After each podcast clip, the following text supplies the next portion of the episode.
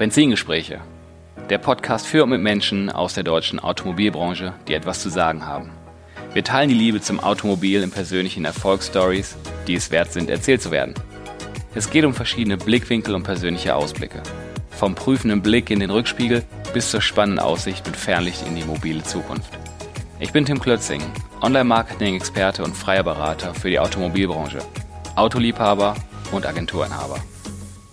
Dieser Podcast wird unterstützt von Santander, Deutschlands größtem unabhängigen Finanzierer für Auto, Motorrad und Freizeitfahrzeuge.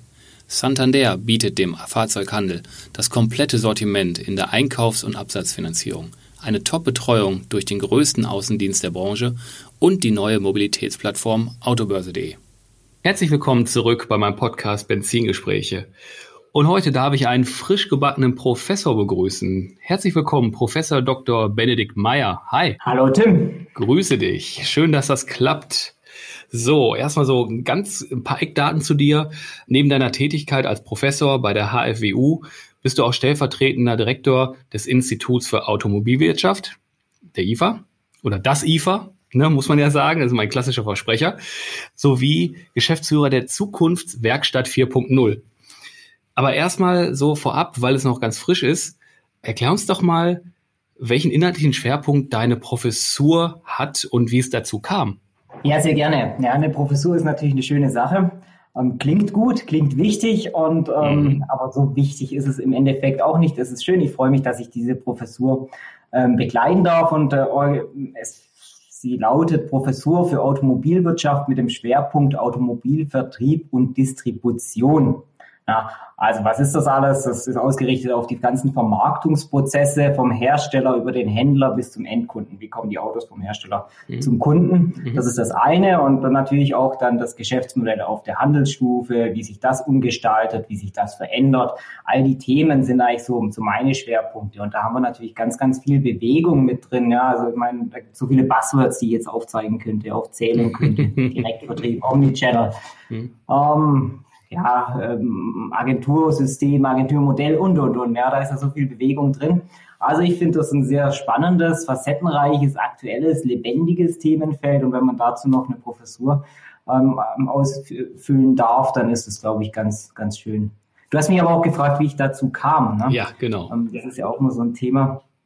Ja gut, im Grunde muss ich ja schon sagen, dass die mein, mein Studium ähm, hatte ich auf die Automobilwirtschaft ausgerichtet. Also ich habe mich schon immer, ich habe große Affinität zu Autos gehabt und eben auch zu dem Thema Automobilvertrieb und Automobilwirtschaft in Gänze. Mhm. Ja, dann hatte ich ähm, die schöne Situation auch, dass ich eine Dissertation im Rahmen meiner Promotion über den Automobilvertrieb 2030 schreiben durfte. Mhm. Geschrieben habe, ne? das ja nicht immer nur dürfen. Das sind so ein paar, paar verpflichtende Momente dann in so einem großen Prozess. Und dann wurde eben diese Professur ausgeschrieben ähm, mit eben der inhaltlichen Ausrichtung, die ich gerade nannte. Und dann habe ich mich darauf beworben, weil ich dachte, das, das musst du jetzt mal probieren, ob das was wird. Und dann wird das ja auch was. Und äh, ja, und ich, ich kenne auch diese, diese Konstellation am Institut für Automobilwirtschaft als Forschungseinrichtung der Hochschule ähm, und dann mit den angebundenen Studiengängen. Und ich bin einfach auch da überzeugt, dass das funktioniert. Diese Forschung mit dem engen Praxisbezug und dann mit der Lehre dann kombiniert. Und das macht mir Spaß. Und ähm, da bin ich jetzt tätig und seit 1. Oktober dann eben als Professor, ja.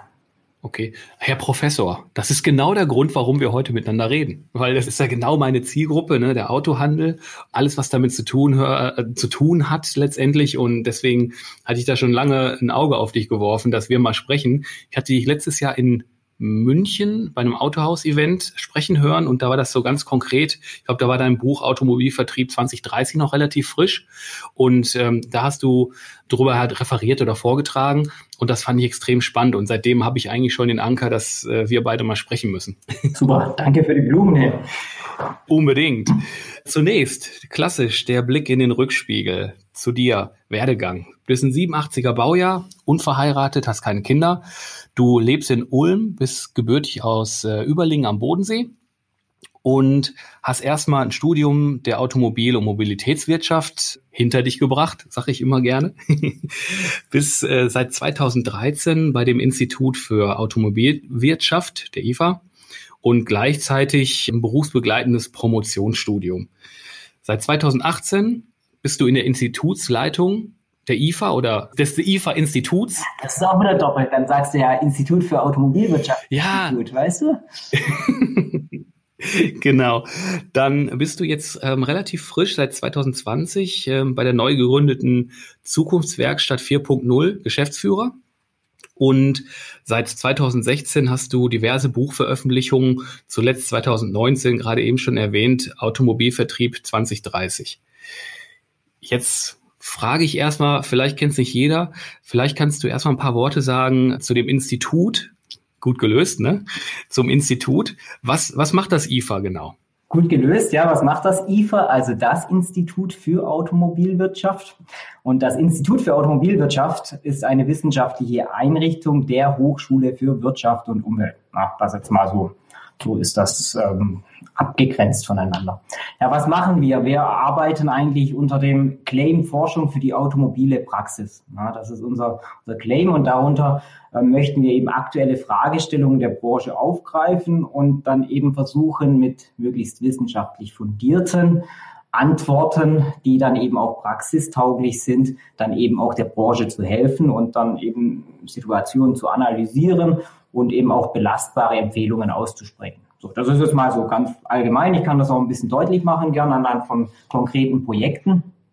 Beispielsweise habe ich erst letzten Monat die Digitalstudie 2020 vorstellen dürfen. Das war wieder so ein Kooperationsprojekt, was sehr typisch ist mit einem Unternehmen, mit TÜV Nord in dem Moment war das gemeinsam, haben wir diese Studie und Autohaus war dann eben der äh, Medienpartner dazu. Was haben wir gemacht? Wir haben den Medieneinsatz und das Medienangebot in 15 Kundenkontaktmomenten im Kauf- und Werkstattprozess untersucht. Ja, also das arbeiten wir dann aus, mhm. untersuchen das, präsentieren das, stellen das dann in einer Studie dann eben auch der Branche zur Verfügung. Also sollte eben helfen. Mhm. Ja, dann haben wir sehr traditionsreiche Studien, wie beispielsweise unsere Top 100 Händlergruppenstudie.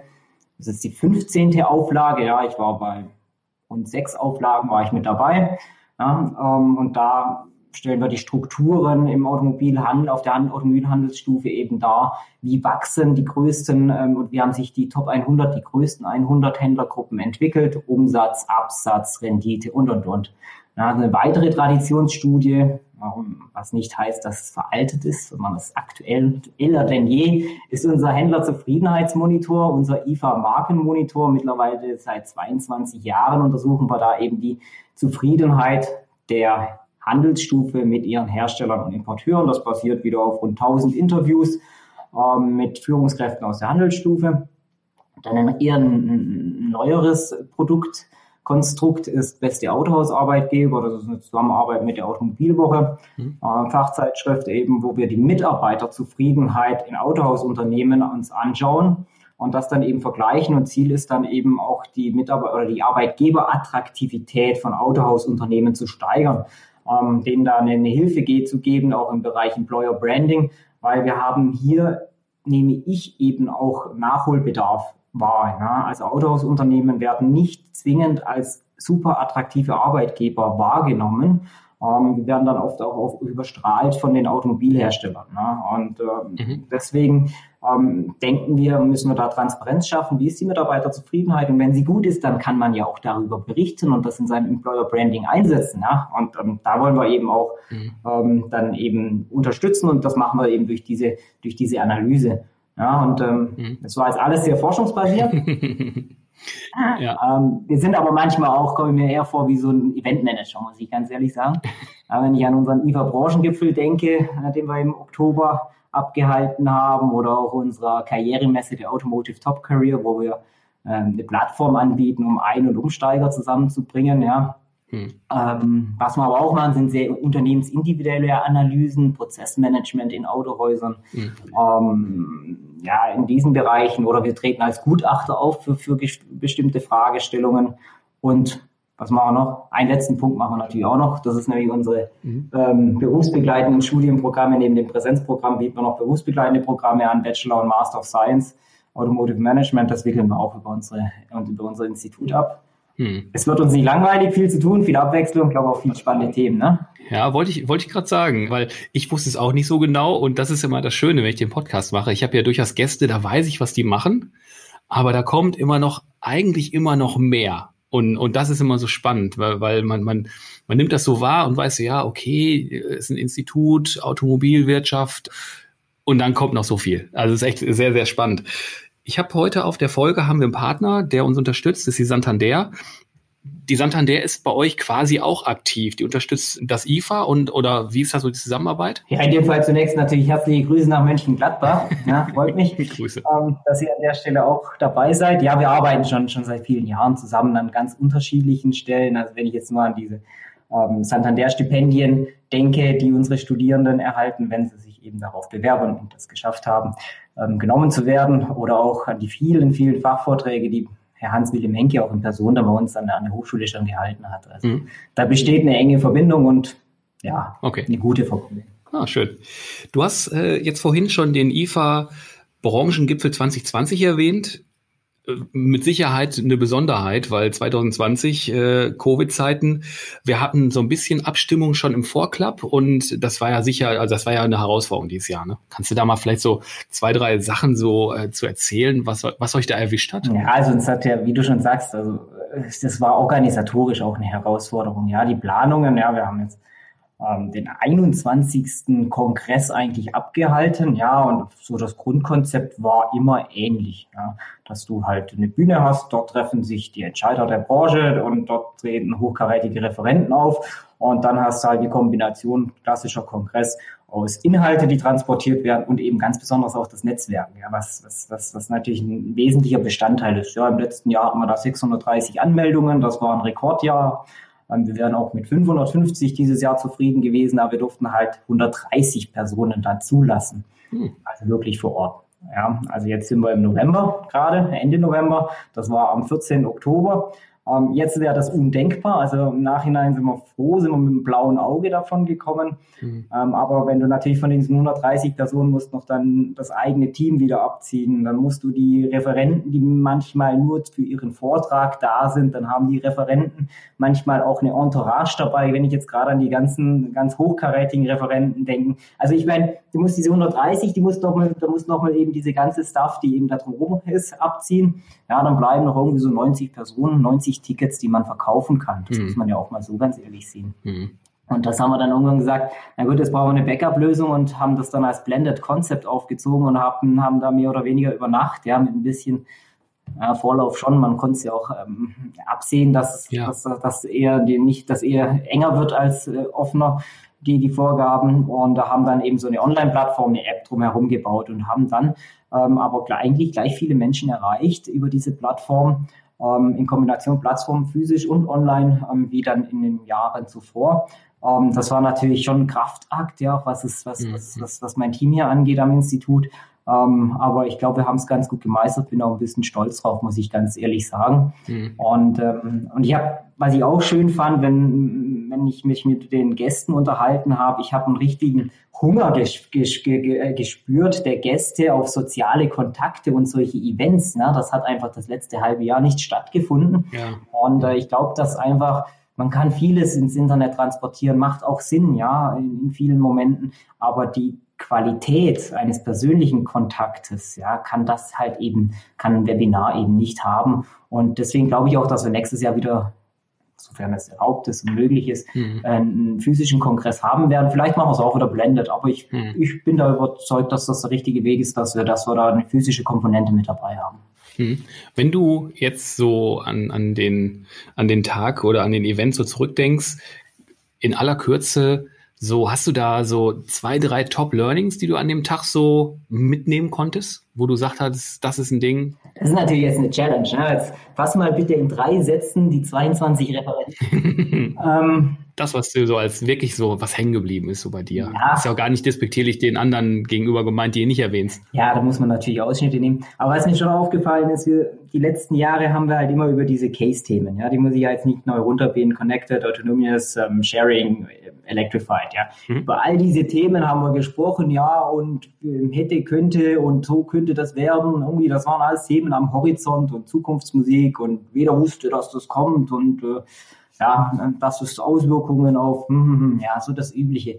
Ähm, aber dieses Jahr wurden wir eigentlich auch nochmal deutlich, dass wir da mittendrin stecken, gerade schon in dieser Transformation, in diesem Wandel. Also das ist nichts, was keine Zukunftsmusik, da sind wir gerade drin. Und in diesem Wandel na, kam jetzt äh, noch die Corona-Krise obendrauf, die Pandemie obendrauf. Ja, und so eine Krise zwingt uns oder zwingt einen natürlich auch zu einer gewissen Konzentration. Ja, du musst überlegen, was machst du, woraus, worauf konzentrierst du dich, worauf fokussierst du dich, wo bündelst du deine Kräfte. Und ähm, wenn wir jetzt das Case nochmal her herbei äh, vorziehen, ja, dann haben wir da vier Buchstaben. Ja, und dann habe ich so geschaut, was war so, was sind eigentlich die Kernthemen? Und das ist eigentlich C und E. Ja, also Connectivity mit allen Digitalisierungsaspekten mit dabei und Electrified ja, also alternative Antriebe. Mhm. Das sind eigentlich die zwei Themen, über die haben wir eigentlich, also die Themen haben den Kongress dominiert, ja. Das ist das Übergeordnete. Und was mir dann eben auch aufgefallen ist, das hatte ich so ein bisschen gerade auch schon so angeschnitten, ähm, ist das Engagement ähm, und die Geschäftsmodelle, die eben äh, vielleicht irgendwie mal in guten Zeiten einfach sich so, so, so, so eingelebt haben, die werden momentan alle kritisch und konsequent hinterfragt. Ja. Ähm, es wird hinterfragt, wo verdiene ich tatsächlich Geld? Ja. Das Ganze so, ja, mal so versuchsweise hier und da zu investieren, äh, sehr breit zu investieren. Ähm, die Zeit ist momentan vorbei, ja, sondern es wird wirklich versucht, um, die wirklich wichtigen Felder herauszugreifen. Um, und Kelenius hat das eigentlich ganz gut auf den Punkt gebracht, finde ich. Ähm, in der Krise lernst du deinen Break-Even tatsächlich kennen. Ja, also es geht hier um Geld und mhm. das, dann machst du, wenn du, wenn du nämlich wirklich wenn du unter Druck stehst, dann überdenkst du noch mal viel. Und was mir auch noch als Begriff dann irgendwie hängen geblieben ist, das ist jetzt das ist nichts ganz Neues, aber ich habe den Begriff noch ein bisschen präsenter dann auf dem Kongress dann bekommen und habe den irgendwie mitgetragen. Es ist Fidgetal, ja, also physisch und digital, die Kombination. ich finde das eigentlich ganz, ganz netter Begriff. Cool. Mhm. Und ähm, ich finde das auch eine ja, das beschreibt eigentlich die Situation, wenn wir jetzt wieder auf, nur auf den Handel sprechen, auf die Handels-Retail-Stufe, beschreibt eigentlich die Situation auf der Retail-Stufe ganz gut. Ja, also die mhm. kämpfen da gerade sehr an, mit dem Thema Fidgeter. Ja, sehr spannend. Bei, bei, bei Begriffen äh, habe ich noch so einen Begriff hier, ähm, der natürlich auftaucht, ist die Zukunftswerkstatt 4.0. Das ist ein neu gegründetes Unternehmen von euch das ist eher so, wenn du das so hörst, noch nicht so richtig äh, greifbar, finde ich so erstmal. Kannst du uns mal beschreiben, worum es dabei geht und was euer Ziel ist? Sehr gerne. Also ich hoffe, dass du in zwei Minuten sagst, super greifbar für mich, coole Sache. Ne? Also das soll das Ziel sein. Okay. Nee, also Zukunftswerkstatt 4.0, ja, das ist ein bisschen, muss ich sagen, auch mein Baby gerade so am Institut, ja, was uns sehr stark beschäftigt, was uns umtreibt. Ähm, so als Dach möchte ich mal sagen, dass es eine, eine gelebte, gelungene Zusammenarbeit zwischen Politik, zwischen uns als wissenschaftliche Institut, als auch vielleicht auch als lehrende Einrichtung ähm, und der Branchenpraxis. Ne? Ähm, was machen wir da? Was, was soll das? Das Konzept der Zukunftswerkstatt. Die Idee ist, der Zukunftswerkstatt ist im Rahmen der Strategiedialogs Automobilwirtschaft Baden-Württemberg entstanden, also politisch ne, mhm. initiiert. Und ähm, Strategiedialog hat das Ziel, ähm, die ganze Automobilwirtschaft im technologischen Transformationsprozess zu unterstützen, zu begleiten, Beschäftigung abzusichern und eben auch Zukunftsperspektiven zu bieten. Ja. Mhm. Und in diesem Rahmen ist eben die Zukunftswerkstatt entstanden, um eben die Unternehmen im Kfz-Gewerbe ne, als einzelne Gruppe heraus aus der ganzen Automobilwirtschaft ähm, dann eben auch zu unterstützen. Mhm. Und wir bauen da, wir haben da eine Anschubfinanzierung vom Wirtschaftsministerium Baden-Württemberg erhalten und bauen mit diesem Geld unter anderem mit diesem Geld eben auch ähm, eine wirklich eine Werkstatt auf auf 500 Quadratmeter in Esslingen bei Stuttgart entsteht damit ein Innovationsschaufenster für Technologien von morgen und übermorgen. Also wir wollen auch ein bisschen über den Tellerrand ein bisschen weiterschauen.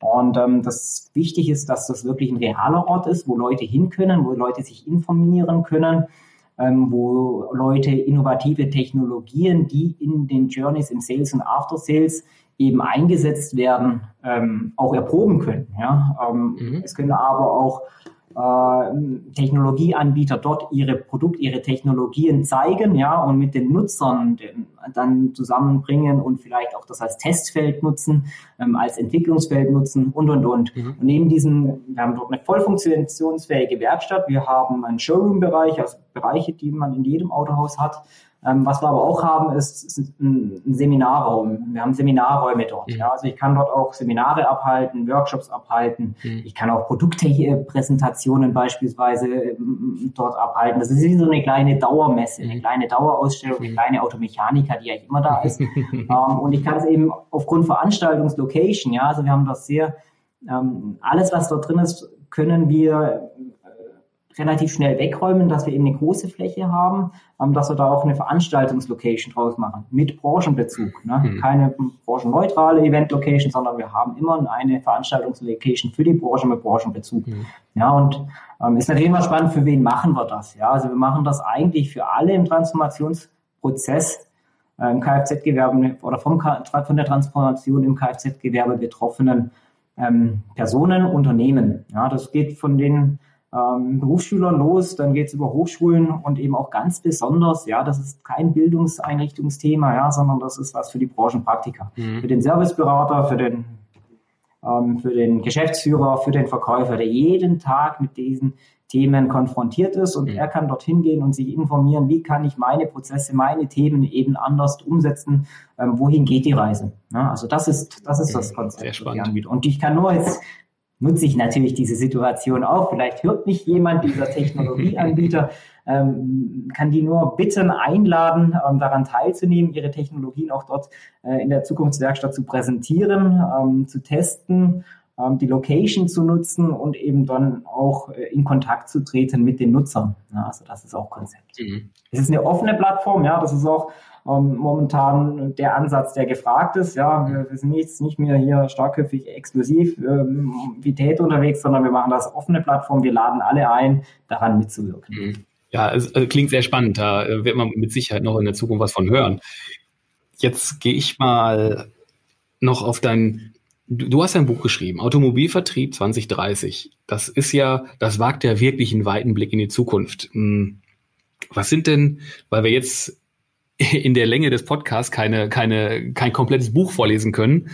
Jetzt haben wir ja die Chance, den Autor zu fragen, was sind denn so für dich deiner Meinung nach oder deiner, deine persönlichen und zentralen und wichtigsten Punkte, die du dabei äh, in Erfahrung bringen konntest und erarbeitet hast? Wenn du das so ein Extrakt nimmst, wenn du darüber redest, was ist so, was ist es? Hm.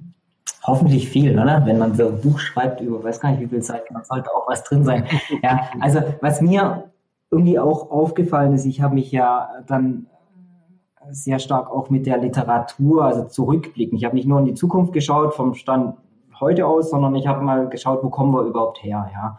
Und wenn man da so die Literatur ähm, durchschaut, dann steht da eigentlich schon seit Jahrzehnten drin, wir stehen hier vor einer Disruption und ähm, alles wird sich verändern. Und wenn man dann tatsächlich mal draufschauen, uns das Geschäftsmodell Autohaus anschauen, das Geschäft äh, und die Strukturen im Automobilhandel, dann hat sich da vergleichsweise wenig verändert die letzten Jahrzehnte, müssen wir ganz ehrlich sagen. Man hat immer gesagt, oh, hier ähm, Eisberg voraus, ja.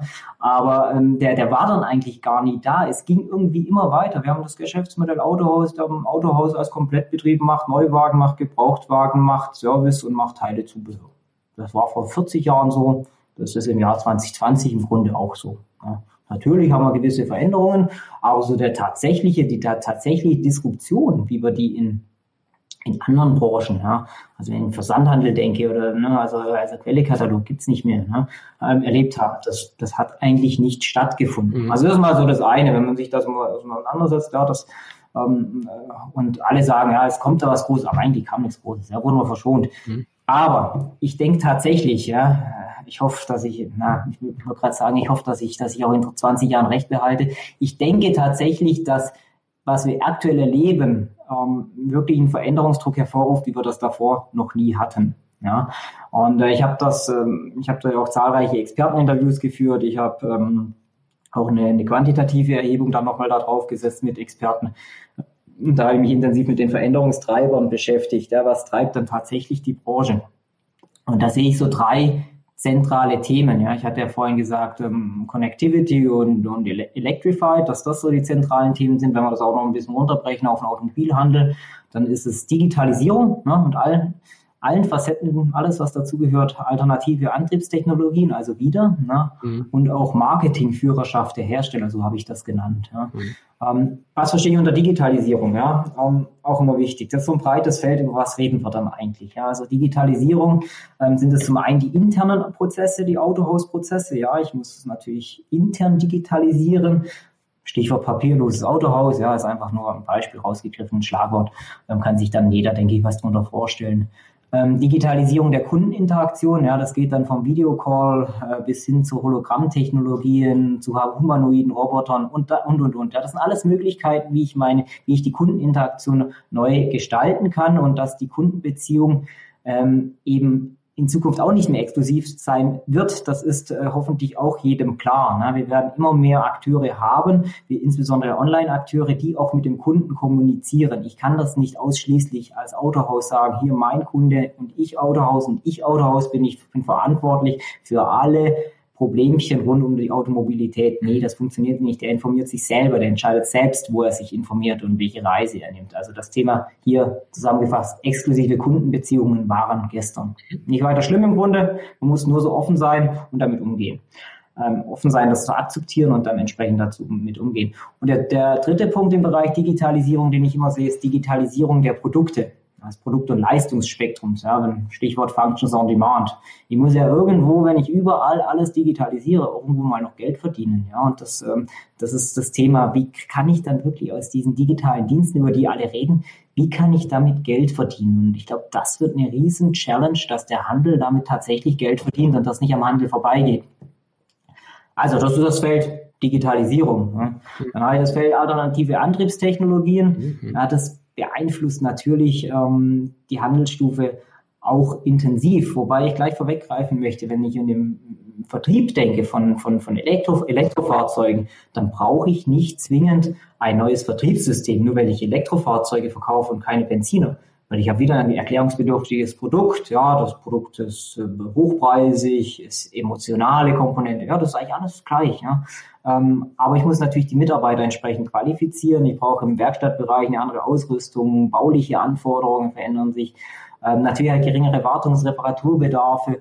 Im Grunde ist ja immer die Fragestellung der betriebswirtschaftlichen Absicherung des Geschäftsmodells Autohaus. Ja, und da haben wir halt eine gewisse Quersubventionierung aus dem Werkstattbereich für den Salesbereich drin. Ja, und wenn natürlich die Erträge aus dem Werkstattbereich wegfallen, dann habe ich natürlich wieder ein Problem im Gesamtkonstrukt Autohaus. Ja. Mhm. Und deswegen geht davon eigentlich eine Veränderung aus. Ja. Mhm. Und der dritte ähm, Aspekt oder das dritte Feld ist eben diese Marketingführerschaft der Hersteller, die ich da sehe. Ähm, und was verstehe ich darunter? Es ist einfach, der Hersteller gibt zunehmend intensiver, restriktiver, stärker ähm, eben die Vorgaben oder gibt stärker vor, wie der Händler sein Geschäft zu machen hat. Ja, seine Prozesse, seinen Außenauftritt, ähm, welche Kundenzufriedenheit erreichen muss, welche Absatzziele äh, und und und. Ne? Mhm. All das und das beschneidet ja irgendwo die unternehmerische Gestaltungsfreiheit. Ähm, und das ist auch ein Trend, ja, und, und ähm, zusätzlich kommuniziert der Hersteller auch, zu, äh, auch intensiver über Online-Medien direkt mit dem Kunden, ja, also das ist auch so ein Thema. Ne? Mhm. Ähm, und das Ganze fließt dann eigentlich in diesem Thema Agenturmodell gerade zusammen, was eben auch diskutiert wird, ja, also der Händler wird noch näher an den enger an den, den Hersteller gebunden. Ja, dafür äh, kriegt er natürlich wieder äh, gewisse Vorzüge im Bereich ähm, ähm, Preisstabilität oder auch Risikoabsicherung und und und. Ja, und deswegen habe ich das als drittes Feld Marketingführerschaft gesehen. Ja, und in der Buch, jetzt, im Buch, jetzt habe ich die ganzen Treiber angesprochen. Mhm. Ähm, da gibt es natürlich auch ein paar Lösungsansätze, die ich, ähm, die ich da sehe. Ja, und da werde ich das bewerten und die Zusammenhänge dann darstellen. Ja, das vielleicht, hoffentlich konnte ich einen Überblick über das, das Buch oder die Inhalte geben. Ja, und, und letztes Jahr war, ähm, wo ich mich an den, an den Vortrag von dir erinnere, hast du das auch wunderbar aufgerollt, weil da, da passiert halt so viel auf so vielen Ebenen. Jetzt hast du drei rausgegriffen, die, die du so jetzt äh, ähm, erwähnen wolltest. Und du hast nachher halt in den, in den Slides halt nachher so eine, so eine Zusammenfassung gemacht. Ähm, also jemand, der sich wirklich im Handel dafür interessiert, mal einen weiteren Blick vorauszuwerfen und nicht einfach zu gucken, was nächstes Jahr, was ist übernächstes Jahr, ist es auf jeden Fall empfohlen. Fand ich extrem spannend. Also der Aha-Effekt kam auch wirklich ganz zum Schluss da in dem, in dem Vortrag. Dankeschön, aber es ist auch sicher, ne? also ich möchte mir nicht anmaßen, dass ich da irgendwie eine Glaskugel blicken kann oder sowas. Es wird definitiv anders kommen, als ich das dort geschrieben habe. Ne? Das soll so grobe Leitplan. Ne? Ganz genau. Was sagt denn der äh, Wissenschaftler zum Autojahr 2020? So ganz praktisch. Boah. Also mindestens ein blaues Auge hat man da. Hm? Also ich, ich würde sagen, nee, wir sind mit dem blauen Auge davon gekommen. Also wir müssen es auch mal ähm, so sehen, wenn ich es jetzt mit der Hotellerie, Gastronomie und und und vergleiche, ja, dann, dann haben wir da eine andere Situation. Also ähm, selbstverständlich ist es nicht toll, was ab, äh, wie, die, wie die Situation momentan ist. Also deswegen blaues Auge ähm, davon gekommen. Ähm, wir waren ohnehin schon in dieser Transformation in, in in diesem sehr dynamischen Fahrwasser und dann kam obendrauf mit voller Wucht nochmal hier Corona. Ja. Mhm. Und äh, was hat Corona gemacht? Ja, wir haben einen Handels, wenn wir das Geschäftsmodell Autohaus wieder nehmen, ja, dann haben wir einen Handelsbereich. Ja, und da waren dann einfach mal im März, April ähm, diese Showroom-Bereiche von, von geschlossen. Mhm. Wie, und es war halt nun mal darauf, darauf ausgelegt, dass ich auch persönliche Kontaktmomente habe, wenn ich ein Auto verkaufe. Ja. Und über Nacht musste dann irgendwelche Videocall-Systeme hervor rausziehen, ja, hat aber wirklich relativ gut funktioniert. Ja. Also viele Unternehmen haben das wirklich, wirklich sehr aktiv angegangen und haben ähm, geben auch zu, ja, wir hatten in dieser Digitalstudie, die ich vorhin angesprochen habe, ähm, da warten, glaube ich, äh, jetzt Zahlen merken, ist immer so ein Thema. Ich glaube, so zwei Drittel ähm, gaben eben an, ähm, dass sie durch Corona auf, ähm, auf, auf Schwächen in ihren digitalen Kompetenzen aufmerksam wurden. Ja, und fast die, das ist ja die viel wichtigere Größe, ähm, oder die da in der Folge steht, fast die, die gleiche Anzahl an Unternehmensvertreter haben dann angegeben, wir haben dann im Folge, infolgedessen äh, dann eben auch unsere digitale Kompetenz ausgebaut. Ne? Mhm. Und das ist ja das Schöne, ja. Also erkennen, ja, es ist eine gut, jetzt haben wir es erkannt, ja, schade, dass wir das so erkennen mussten, ja, aber wir haben es jetzt auch dann eben umgesetzt, haben unsere Lehren da, da, daraus geschlossen, gezogen. Ja. Und ähm, was ich auch noch sagen möchte, also ist also wirklich wieder eine Lanze für den Werkstattbereich brechen. Ja? Also der, Werkstattbereich After-Sales-Geschäft hat eigentlich auch in dieser Krise wieder den, die Rolle des Fels in der Brandung übernommen. Ja, also die haben ja weiterhin gearbeitet. Ja, wenn man so die Umsatzentwicklungen, Umsatzrückgänge dann im, Corona-Zeitraum sich anschaut, ja, ähm, Handelsbereich Absturz, Werkstattbereich ja, hat es schon so, so aufgefangen und hat es dann eigentlich wieder dadurch ähm, durchgeschleppt. Und dann haben wir auch da wieder in dieser Situation diese Quersubventionierung dieser beiden Bereiche. Hm. Jetzt hatten wir gerade schon über 2030, also über die Zukunft gesprochen. Da machen wir doch mal das Fernlicht an. Jetzt gucken wir mal nach vorne, Fernlicht an und schauen, was, was uns da so in der Zukunft noch begegnet. Und jetzt gehen wir mal von, von keinem weiteren richtigen Lockdown für die Automobilwirtschaft aus. Wie wird sich die deutsche oder wie wird sich der deutsche Autohandel so in den kommenden Jahren in Bezug auf das Verhältnis zwischen Hersteller, Vertriebsmodelle und der Kundenwahrnehmung deiner Meinung nach entwickeln? Jetzt ein bisschen kurzfristiger geschaut. Hersteller, Vertriebsmodelle, Kundenwahrnehmung. Ja, also da können wir schon mal ein Buch drüber schreiben. Ne? Boom. ja. Entschuldigung. Nee, nee, nee, nee. Wir sind, ähm, äh, ja, also dass es um das Verhältnis zwischen Hersteller und Handel momentan nicht sonderlich bestellt ist. Ja, das hat ja eindrucksvoll unser, unsere IFA-Händlerzufriedenheitsanalyse im Markenmonitor ergeben. Ja, wir haben wirklich den schlechtesten Zufriedenheitswert in der 22-jährigen Studienreihe. Wow. Ja, mhm. 3,01 glaube ich und 3,10. Also befriedigend ist aber in dem Moment nicht befriedigend, muss ich ganz ehrlich sagen, kann nicht befriedigend sein. Ja, und das spricht natürlich für sich, ja, wenn wir, wenn wir da so, ein, so einen Einbruch dieser, dieser Zufriedenheit haben.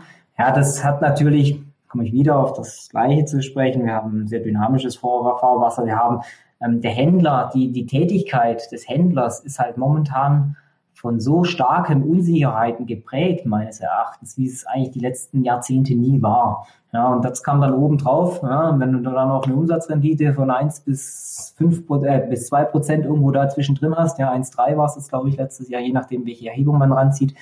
Ähm, und dann kommt noch, ähm, dann hast du ohnehin große Unsicherheiten, dann bist fremdgesteuert vom Hersteller, der dir überall reinquatscht.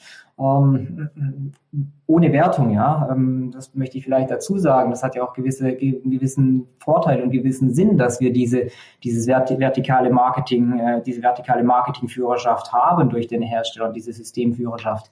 Ja, und dann kommt obendrauf noch die Corona-Pandemie. Ja, und dann ist halt von diesen 1, noch was zerquetschten Umsatzrendite, da kann halt mal ganz schnell nicht mehr allzu viel übrig bleiben. Ja, und das, äh, und das, das führt dann eben auch dazu, dass, oder hat meines Erachtens mit da, dazu geführt, dass wir eben diese schlechte, schlechten Zufriedenheitswerte haben. Ja, und, wo soll es dann hingehen? Ja, also ich habe vorhin schon mal so angeschnitten, Agenturmodell. Ich, ich sehe das tatsächlich ähm, als eine Option an, die in Betracht zu ziehen ist für die Zusammenarbeit Hersteller, Handelsstufe beziehungsweise für das Angebot, für das, für das Vertriebssystem. Ja.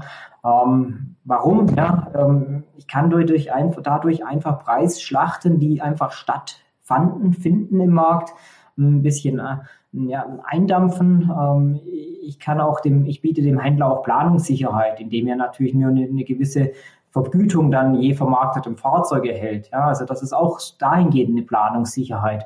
Ähm, und wenn ich dann auch in, in das Thema digitale Dienste denke, in das Thema Kundendaten. Ja, das tut natürlich weh dem Handel, ja, der ja immer der, die Gatekeeper-Funktion dann zum, zum Kunden dann eingenommen hat und hat da eigentlich den Kundendatenstamm gehabt und hat darüber dann, das war sein, das war sein Asset. Ja. Aber wenn das dann natürlich dann, weil der Vertrag wird dann mit dem Hersteller geschlossen und nicht mit dem Händler, wenn das natürlich dann alles Richtung Hersteller wandert, dann denkst du zunächst, uh, das ist jetzt nicht vorteilhaft für mich. Aber vielleicht brauchen wir das einfach, um den, den Kunden in einem Omnichannel-Landschaft dann zu betreuen ähm, um eben auch diese digitalen Dienste anbieten zu können, um äh, vielleicht ist das eben halt jetzt gefordert, ja, und selbstverständlich muss das sehr kooperativ ablaufen. Ja, ja, ich weiß, das sind warme Worte. Aber im Grunde geht es ums Business, das ist mir auch klar, ja. Und der Autohausunternehmer ist nun mal am Jahresende muss er da, muss er, muss er da dafür für gerade stehen, ob die Zahl schwarz oder rot ist. Ja? Mhm. Ähm, und deswegen braucht auch er die Planungssicherheit. Also ich würde nur sagen, ähm, man darf jetzt nicht pauschal sagen, Agenturmodell, nein, nein, nein, nein, nein, will ich nicht, sondern man kann sich da durchaus mal mit auseinandersetzen. Und Volkswagen verprobt das ja gerade im Elektrobereich und ich bin gespannt, ob das, ob das äh, ja vielleicht nicht eine Lösung darstellt, auch für die Verbrenner. Mhm. Ist denn in dem, in dem Kontext, Digitalisierung ist jetzt auch wieder sehr, sehr häufig gefallen, ne, der, der Punkt. Glaubst du denn, oder welchen Einfluss wird die Digitalisierung auf das Geschäftsmodell des Autohändlers de facto haben? Ja, also ich hatte vorhin Digitalisierung, was verstehen wir dann alles drunter? Ja, interne Prozesse hatte ich dann, Kundeninteraktion hatte ich dann bei und dann hatte ich auch noch das Thema Digitalisierung der Produkte. Mhm. Ja, also welchen Einfluss auf das Geschäftsmodell? Geschäftsmodell ist ja auch viel, ja. Ähm, also ich glaube tatsächlich, dass äh, die Vermarktung digitaler Produkte, wenn wir in Richtung Functions on Demand ähm, denken, kein allzu na, fetten Ergebnisbeitrag, Umsatzbeitrag in Zukunft, ähm, im, auch, auch in Zukunft im Automobilhandel liefern wird. Ähm, ich finde es aber richtig und auch notwendig, dass Hersteller, ähm, nee, oder dass, dass die Handelsstufe an der, äh, an, an eben an diesen Umsätzen, die durch digitale Dienste erwirtschaftet werden, ähm, dann eben auch beteiligt werden. Ja, weshalb? Ja, weil Situation, Kunde ähm, geht ins Autohaus, lässt sich beraten, kriegt auch dort das Fahrzeug ausgeliefert. Ja. Dann haben wir den Verkaufsberater oder den Produktexperten, der eben diese Prozesse ausübt. Ja, und wenn er nicht vergütet wird für die Functions on Demand, wird er auch nicht, ähm, sprich dem, äh, sprich dem, sprich dem, dem Kunden das alles schmackhaft macht, präsentiert, dann wird er es auch gar nicht präsentieren. Ja, und dann kriegst du das Ding auch nicht in die Fläche. Mhm. Und das ist für mich der, der Grund, dass ich dann eben auch den, den, den Händler da entsprechend ähm, dann eben auch beteilige beteilige an diesen, diesen Erlösen. Ich glaube aber nicht, dass das ähnliche Ergebnisbeiträge irgendwann liefern wird wie jetzt der Werkstattbereich oder so. Also das wird, das wird nochmal so ein, so ein Slice sein, ja, das ist gut, um, soll es geben, aber ich glaube nicht, dass das Geschäftsmodell dadurch dann komplett sich verändert. Ja. Mhm, okay. Ja, das war bis dato super interessant und super vielfältig, weil das so äh, mal wieder den Blick so nach vorne irgendwie wirft. Im, Im Grunde sind wir durch, aber ich habe noch die klassischen Abschlussfragen. In diesem Falle habe ich heute mal eine Abschlussfrage G, weil wir schon ganz viel in, dem, in unserem Talk so, so drin hatten. Und da wird es auch ganz praktisch für den Herrn Professor. Und zwar, wann sitzt du denn das erste Mal in einem komplett autonomen Auto, fährst von mir aus von zu Hause ins Büro und liest Zeitung dabei und kümmerst dich nicht um deine Umwelt? Also im Grunde ist es gar keine Situation, die ich eigentlich so herbeisehne, weil ich fahre furchtbar gerne Auto. Na, ich fahre nur nicht so gerne Auto, wenn es heißt, äh, ich stehe dann im Stau. Von dem her, ähm, ich möchte gar kein Auto haben, das kein Lenkrad und keine Pedalerie hat, mhm. sondern ähm, optional. Das mal vorweggeschickt. Mhm. Ähm, Frage ist ja da immer, wann sitzt du in einem bei einem, wann sitzt du in einem komplett autonomen Auto? Ja, was ist autonom? Ja, es gibt so viel so teilautonom. Ja, ich glaube, nee, kennt jeder diese Level. Ja, Foot off, Hand off, hm? Eye off, Mind off und was ist ja, Level 5. Genau, Body off, glaube ich. Das ist das letzte, das wir in irgendeinem ähm, Robocap sitzen. Ja, das wäre Body off. Ich denke jetzt mal so Mind off. Ja, also ich habe dann noch, ich könnte theoretisch selber fahren, aber ich ähm, fahre dann eben, ähm, lass mich ähm, shutteln. Das so, jetzt willst du natürlich eine Zahl hören, ist mir auch klar. Ja. ja. Ähm, also, ich muss trotzdem noch eine kleine, kleine, kleine Unterscheidung machen. Ich glaube, wir werden auf bestimmten Strecken, ähm, werden wir das ähm, früher haben als auf anderen. Sprich, Autobahnen versus super quirliger Stadtverkehr. Ja, da hast du so viele in der Stadt, hast du so viele Unsicherheiten, die du eben über äh, diese ganzen Sensoren, die dort eingebunden werden, um das autonome Fahren dann auch zu ermöglichen, nur sehr schwer kontrollieren kannst. Also ich glaube, um Zahlen zu nennen, ich glaube jetzt im Autobahnbereich kann ich mir 2030 durchaus vorstellen, ähm, dass, das, dass das funktionieren wird. Zehn Jahre, hm. ja. Ähm, ja. Ähm, mhm. okay. Und im Stadtbereich dann eben zehn Jahre später. 2040. Auch da wird es Piloten geben, ja. Das, wir haben ja heute schon, mir ist auch bewusst, dass wir heute schon Pilotautobahnen ähm, haben, wo das schon möglich ist. Mhm. Aber jetzt wirklich, dass er da so, mhm, ja. dass die Fläche damit unterwegs ist und ich sage, ja, möchte ich nach München fahren, möchte ich nach Köln fahren oder möchte ich irgendwo quer nach, nach Hannover, ähm, dass ich das frei entscheiden kann, ob ich das jetzt ähm, mhm. hier selber gelenkt oder ob ich das ähm, über, über autonom wähle. Das könnt ihr mir für 2030 vorstellen. Cool. Ja, ganz, ganz lieben Dank, dass du dich äh, mein, meiner Vielzahl von Fragen gestellt hast und äh, auch ein ganzes Buch in, in, in eine Objekt oder eine subjektive Zusammenfassung für uns gepresst hast. Ähm, ganz lieben Dank, dass du dir Zeit genommen hast. Ich sage danke für die Einladung, für die Möglichkeit. Hat mir Spaß gemacht. Sehr gern.